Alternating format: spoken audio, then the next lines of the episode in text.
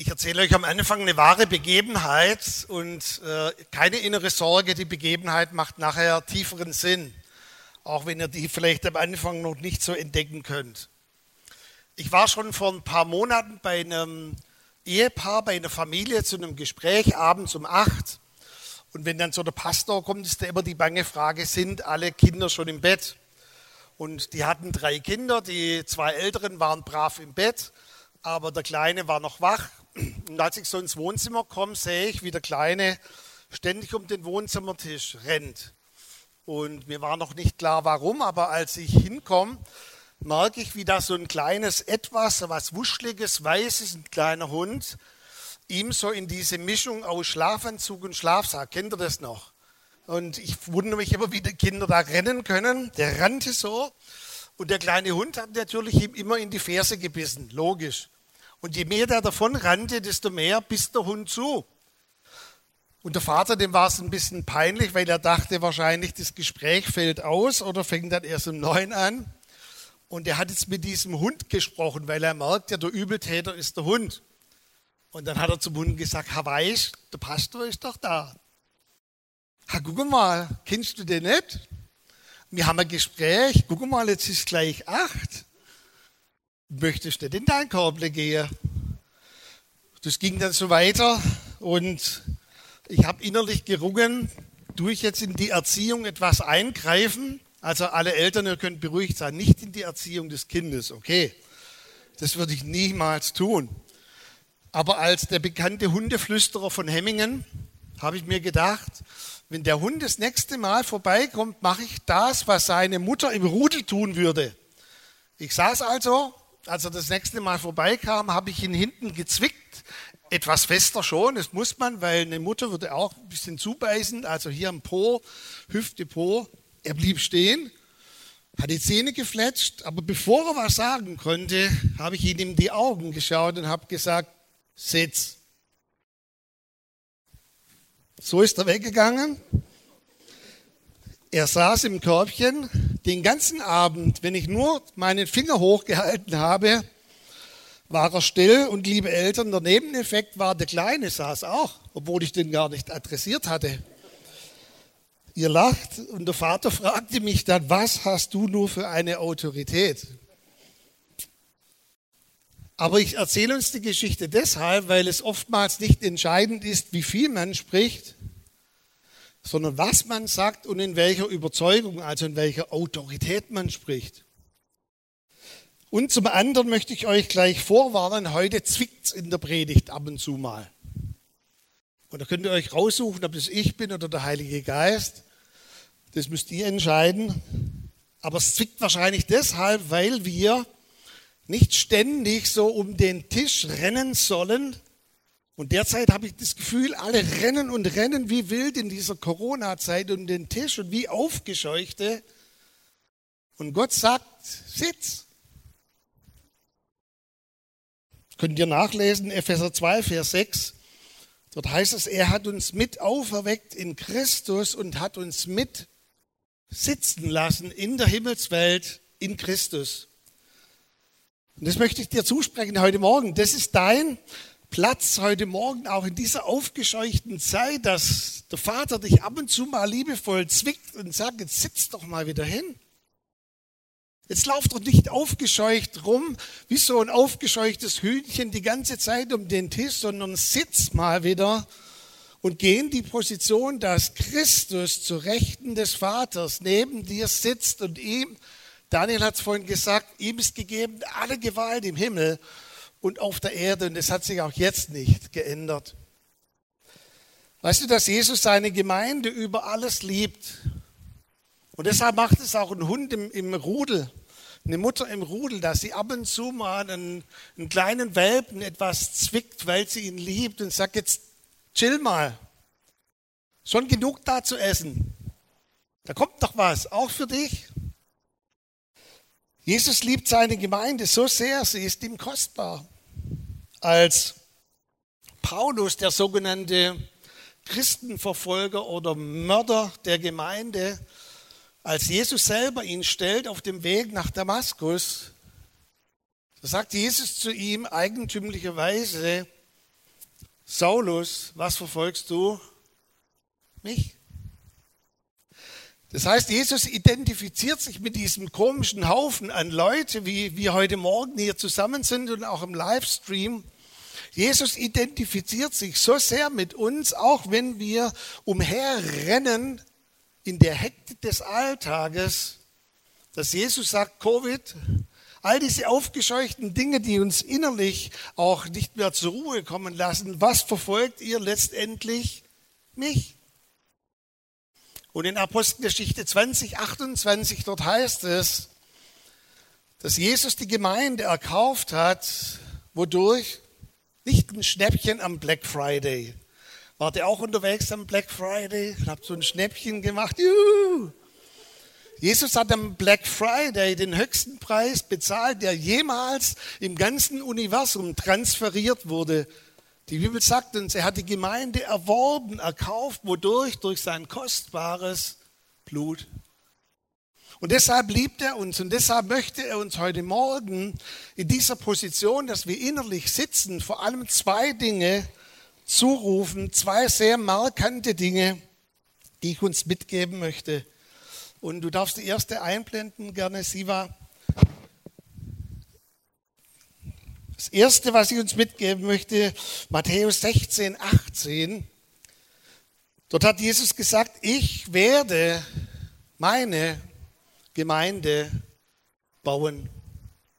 Setz dich mal hin und hör das. Ich werde meine Gemeinde bauen. Wenn du Luther liest und andere Übersetzungen, dann heißt es dort, ich will meine Gemeinde bauen, weil man das etwas abgemildert hat, also so als eine Absichtserklärung. Aber das ist in der Elberfelder, die versucht ja immer sehr korrekt zu sein, auch in älteren Abschriften, wo die Elberfelder dann das übernommen hat, heißt es nicht, ich will, sondern ich werde. Punkt. Ich werde meine Gemeinde bauen. Gelesen, es gab jetzt, glaube ich, nach dieser Weltklimakonferenz die 95. von Deutschland verfasste Absichtserklärung. Wahnsinn, oder? Und Greta Thunberg wurde gefragt, und wie finden Sie die Absichtserklärungen? Habt ihr die Antwort gehört? Drei Worte. Bla, bla, bla. Das ist kein bla, bla, bla. Jesus hat über die Jahrtausende und Jahrhunderte bewiesen, dass das auch keine Diskussionsgrundlage ist, sondern dass er seine Gemeinde baut und dass auch die Pforten der Hölle sie nicht überwältigen werden. Damals in, diesem Reich, wo sie gewohnt haben, im römischen Reich, als dann viele Gefangene genommen wurden, der Apostel, als andere dem Löwen zum Fraß vorgeworfen worden sind, und als so diese bestehende Leiterschaft langsam dezimiert wurde, haben sich viele gefragt, kann die Gemeinde jetzt überhaupt noch überstehen, dieses römische Reich? Wie soll das gehen? Und dann erlebte das römische Reich etwas, was bisher immer erlebt wurde. Je mehr die Gemeinde in Bedrängnis kam, desto mehr ist sie gewachsen. Das kannst du verfolgen durch alle Jahrhunderte hindurch. Kein Reich, kein römisches Reich, kein nachfolgendes Reich, auch die Reiche, die von uns ausgegangen sind, keine Staatsform, kein Diktator, niemand kann Jesus aufhalten, seine Gemeinde zu bauen. Und ich glaube, wir tun gut daran, auch wieder in dieser Identität zu leben, weil wir sind ja Teil dieser Gemeinde. Wenn er zuspricht und sagt, ich will meine Gemeinde bauen, dann meint er damit dich und mich. Ich will dich bauen, auch in der Zeit, in der wir gerade sind. Der Gründer der Bewegung, aus der meine Schwiegereltern kommen, auch meine Frau und ich, ist eine kleine Pfingstbewegung in Deutschland, aber weltweit eine riesige Bewegung. Und der Gründer, ein Deutsch-Amerikaner, er wurde gerufen von Gott von Amerika zurück nach Deutschland und hat dann mitten in den Kriegsjahren zu 1935 bis 1938 hat er angefangen, Gemeinden zu gründen, ganz kleine Gemeinden, manchmal nur so 15, 20 Leute. Dann hat man ihn abtransportiert nach Schwäbisch Gmünd in ein Konzentrationslager. Und dann hat er gedacht, naja, wenn ich dort sterbe, dann gründe ich dort kleine Gemeinden. Dann hat er weitergemacht, hat kleine Gefängnisgemeinden gegründet. Und eines Tages haben ihn zwei Wärter herausgeholt, zuerst verprügelt und haben zu ihm gesagt, hör endlich auf mit diesem Scheiß von Jesus. Und er hat gesagt, nee. Und dann haben sie zu ihm gesagt, weißt du denn eigentlich nicht, welche Autorität hinter uns steht, der Führer, das ganze Reich? Und er blieb ganz ruhig und cool, hat anscheinend, ich war nicht dabei, seine Arme verschränkt und hat gesagt, sie haben keine Autorität, welche, äh, keine Ahnung, welche Autorität hinter mir steht. Selbst wenn er gestorben wäre, hat er gesagt, der in mir ist immer noch größer als der, der in dir ist. Und ich glaube, Jesus zwickt uns auch jetzt gerade in der Zeit ab und zu mal und sagt, hey, es ist keine Pause-Taste. Also so, man drückt die Pause-Taste und jetzt wartet man, bis Corona vorbei ist und dann baut Jesus wieder seine Gemeinde. Jesus baut jetzt seine Gemeinde.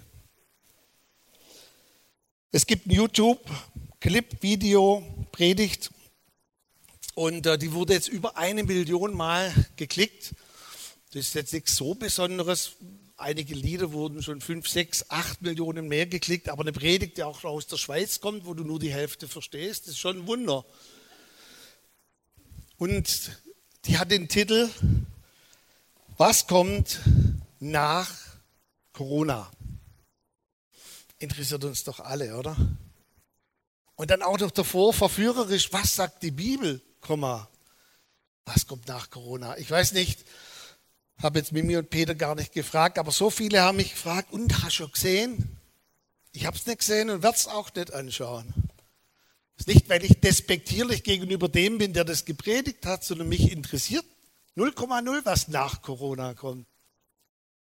Mich interessiert, was geschieht in Corona. Wisst ihr, vielleicht kommt nach Corona Dorona oder Harry Horona, Forona. Wisst ihr, in diesem Kapitel, wo Jesus über das Ende gesprochen hat, da meinen ganz viele, es kommt ein Erdbeben, es kommt Kriegsgeschrei, es kommt eine Hungersnot, es kommt eine Pandemie und dann kommt das Ende. Aber Jesus hat gar nicht über das Ende gesprochen, sondern über das Ende.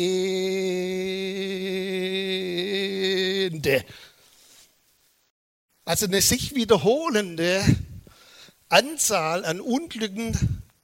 Und dann hat er noch extra gesagt, wir sollen nicht auf die einzelnen Geschehnisse schauen, sondern der allerwichtigste Vers in diesem ganzen Kapitel 24 ist diese Aussage, aber es wird das Evangelium von Jesus Christus gepredigt werden, alle Nationen zum Zeugnis. Und dann wird das Ende kommen.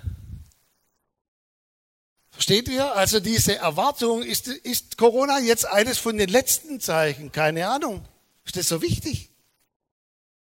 Unser Fokus, und deshalb zwickt uns der Heilige Geist, der Fokus sollte sein, dass wir sagen, wir tun alles, egal welche, welche Zeit uns entgegensteht, um das Evangelium von Jesus Christus zu predigen. Wir sollten Evangelium Superspreader sein und jetzt seine Gemeinde bauen. Jesus hat gesagt, ich baue meine Gemeinde auch jetzt. Die zweite Aussage, Matthäus 26, dort heißt es, Bringt alle Menschen dazu, mir nachzufolgen. Ihr kennt den ganzen Abschnitt. Jesus betont ja vorausgehend extra nochmal seine Autorität, indem er sagt, mir ist gegeben alle Gewalt im Himmel und auf der Erde. Darum geht hin, wurde übersetzt, und machet zu Jüngern alle Nationen, lehrt sie, tauft sie nun, bei uns ist der Fokus so oft auf diesem Geht hin. Und fälschlicherweise haben leider auch manche Übersetzungen gesagt, dass das ein Missionsbefehl ist, also ein Geht hin Befehl. Wer aber genau liest, der wird feststellen, dass an der Stelle überhaupt kein Befehl ist. Es hört sich jetzt nicht gerade neumodisch an oder anziehend, aber wörtlich übersetzt heißt es unterwegs seiend. Also Dort, wo ihr seid, dass ihr unterwegs seid, wird vorausgesetzt, Also ihr würdet mich wahrscheinlich irgendwo für verrückt erklären, wenn ich nachher äh, sagen würde am Ende, also jetzt geht wirklich wieder hinaus und dann geht morgen an die verschiedenen Stellen. Ihr seid doch eh unterwegs, wenn ihr nicht Homeoffice habt, oder? Und Jesus sagt, dort wo ihr seid, in der Zeit, wo ihr seid, macht andere zu Christus Nachfolgern, ruft sie in die Gemeinschaft mit Christus und ruft sie damit sie geistlich wachsen in jeder Zeit. Und es endet ja mit, ich bin bei euch alle Tage. Alle Tage schließt auch jetzt diese Tage mit ein. Ihr könnt gerne mal noch eingeben, wenn ihr heute Mittag ein bisschen Zeit habt, was uns versprochen wurde für Weihnachten und Covid-19, wie wir alle Ringelreihen, Lebkuchen sitzen und die Pandemie schon längst hinter uns haben. Ich weiß nicht, ob sie im Sommer nächstes Jahr hinter uns ist. Aber das wäre so, wie wenn ich zu euch sagen würde, die heute Morgen äh, Kindersegnung hatten, wenn ich zu euch sagen würde, also jetzt macht man einen Deal, während Corona, da macht ihr nicht viel mit euren Kindern. Gebt auch nur das Notwendigste zu essen und groß zu ziehen. Das machen wir dann nach Corona. Ihr würdet mich abtransportieren, oder? Aber so leben viele Kinder, das mache ich nicht viel. Mama, nach Corona mache ich dann wieder richtig. Und meine ganz große Frage ist, was kommt in Corona? Und dann heißt es ja dort, wir sollen alle Menschen, extra gefragt, als ich vor zwei Wochen in Hannover war, dort sind drei Griechen, das heißt Ethnos, also da muss es ein bisschen spritzen. Alle Ethnos, alle Bevölkerungsgruppen, das bedeutet, dass wir die Kinder, dass wir die Jugendlichen, dass wir die, die Singles, die Alleinstehenden, die Verheirateten, die mit ohne Kinder, dass wir die Silverhairs, die mit ohne Hairs, dass wir alle zu Christus Nachfolger machen. Deshalb ist auch so wichtig, dass keine Gruppe in der Gemeinde sagt, auch wenn jetzt vielleicht noch mal Einschnitte kommen und Treffen nicht mehr möglich sind und nur noch das dumme Zoom und was weiß ich, Skype und alles und Teams, dann machen wir keine Jünger mehr. Machen wir dann nach Corona wieder. Wisst ihr, wir stören uns manchmal so sehr an der Form, als dass wir an die Kraft des Evangeliums glauben. Und diese Kraft liegt immer noch im Inhalt.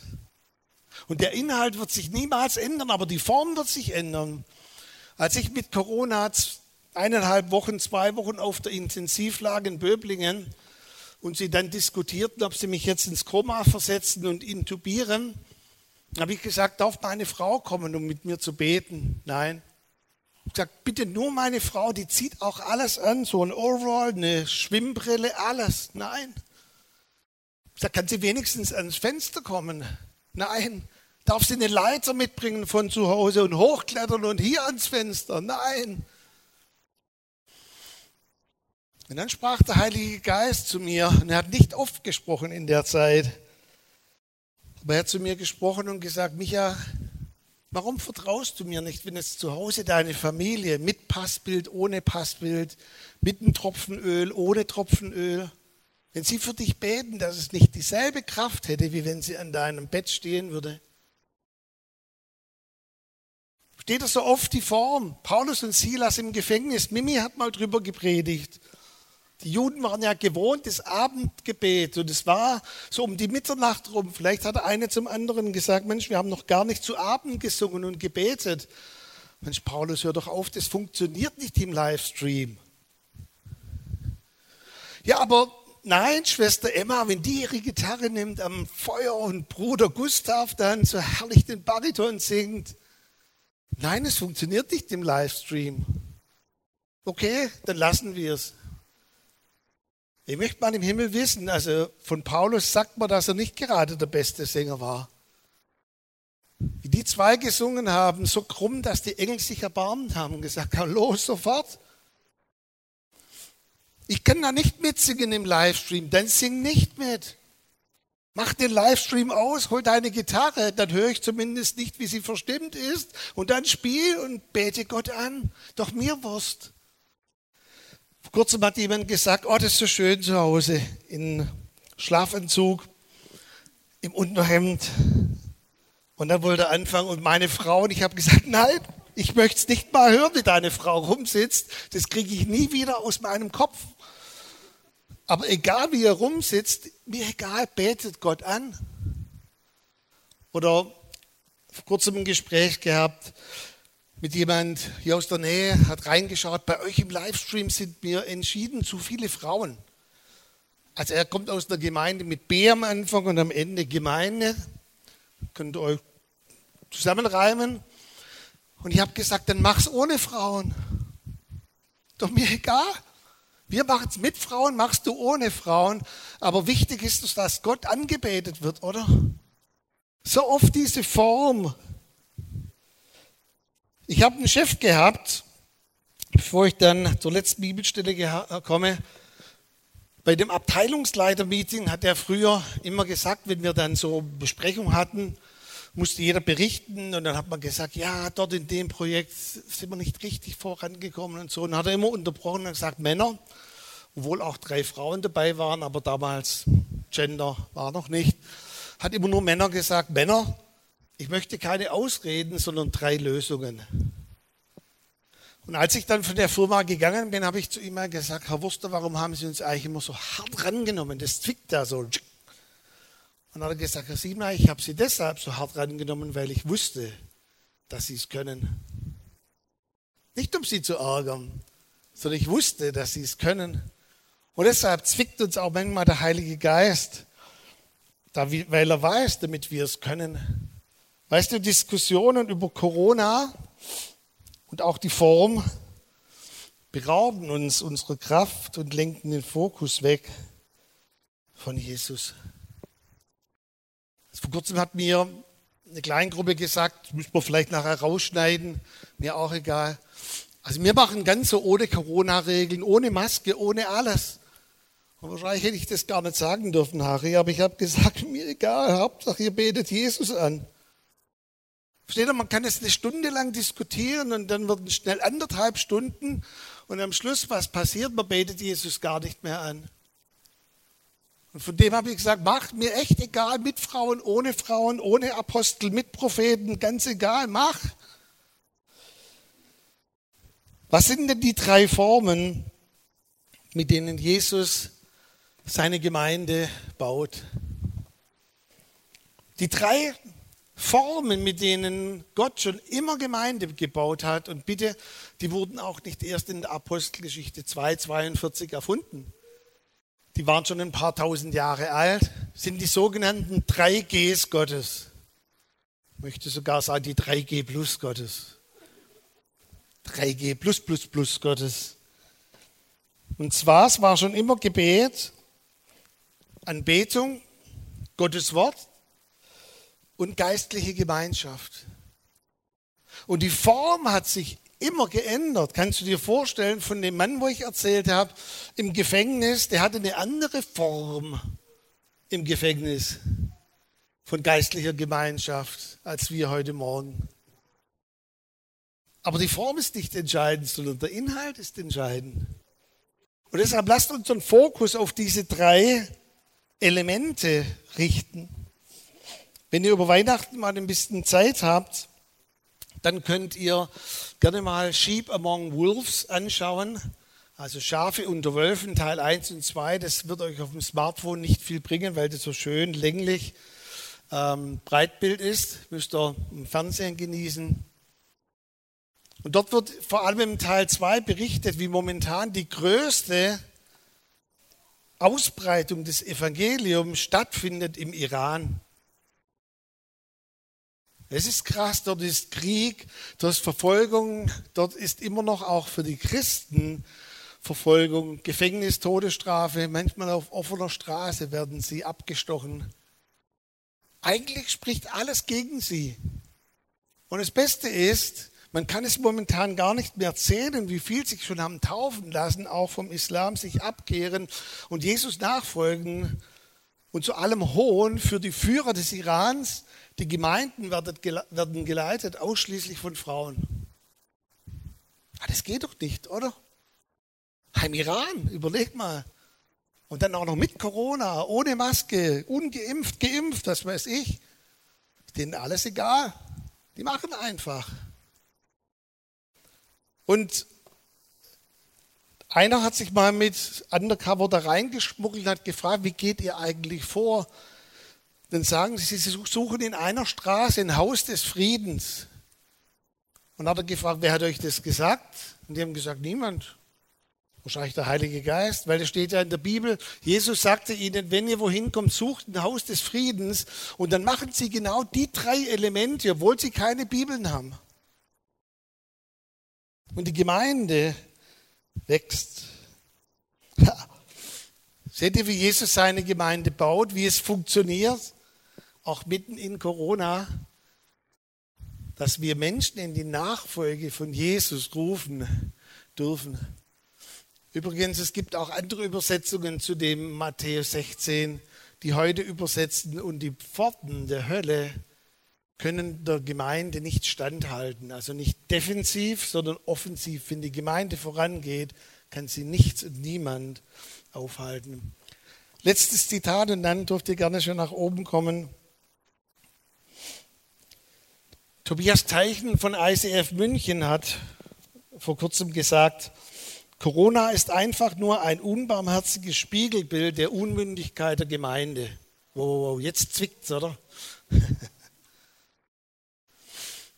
Aber ich kann das ja ganz relaxed stehen lassen, ist ja nicht von mir. So was würde ich nie sagen. Puh. Ein Spiegelbild der Unmündigkeit der Gemeinde. Ich hoffe zumindest, dass ein paar Gedanken, die ich heute Morgen so gesagt habe, dass die dazu beitragen, dass wir noch Unmündigkeit ablegen und sagen, ja, Jesus, hier bin ich, hier ist mein Herz, hier ist mein Leben, ich will mit dir Gemeinde bauen. Und in deinem Bereich von jung bis alt, egal wo du Einfluss hast, dass du sagst, ich werde nicht aufhören, auch in dieser Zeit, egal was noch kommt, Menschen in Christus zu befestigen.